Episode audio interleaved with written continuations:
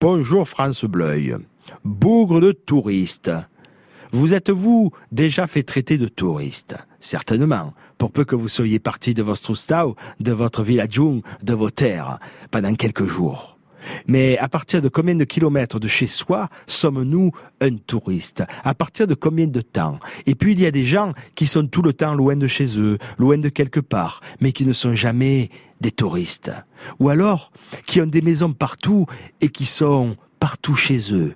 Le touriste, c'est dans la conscience de tous, c'est celui qui remplit les campings ou les chambres d'hôtes, et surtout celui qui bronze le long de l'Ouvèze, et, et la Nesque ou de la Sorgue, qui s'arrête au bord de la route pour photographier à la lavande des Saous, ou encore celui qui fait des selfies devant le pont de Vaison, le village de Gordes, le palais des papes.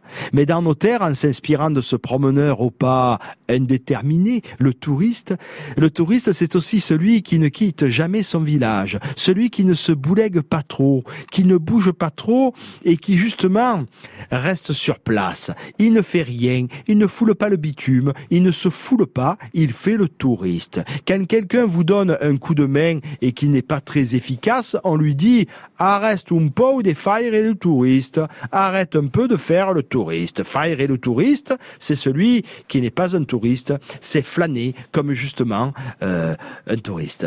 Allez, je vais quitter la radio, m'en vais travailler un peu, je m'en vais travailler un peu, parce que pour certains, je le sais, vous savez, faire une chronique le matin, hein, faire une chronique le matin à la radio, c'est pas un travail, c'est un truc euh, de touriste.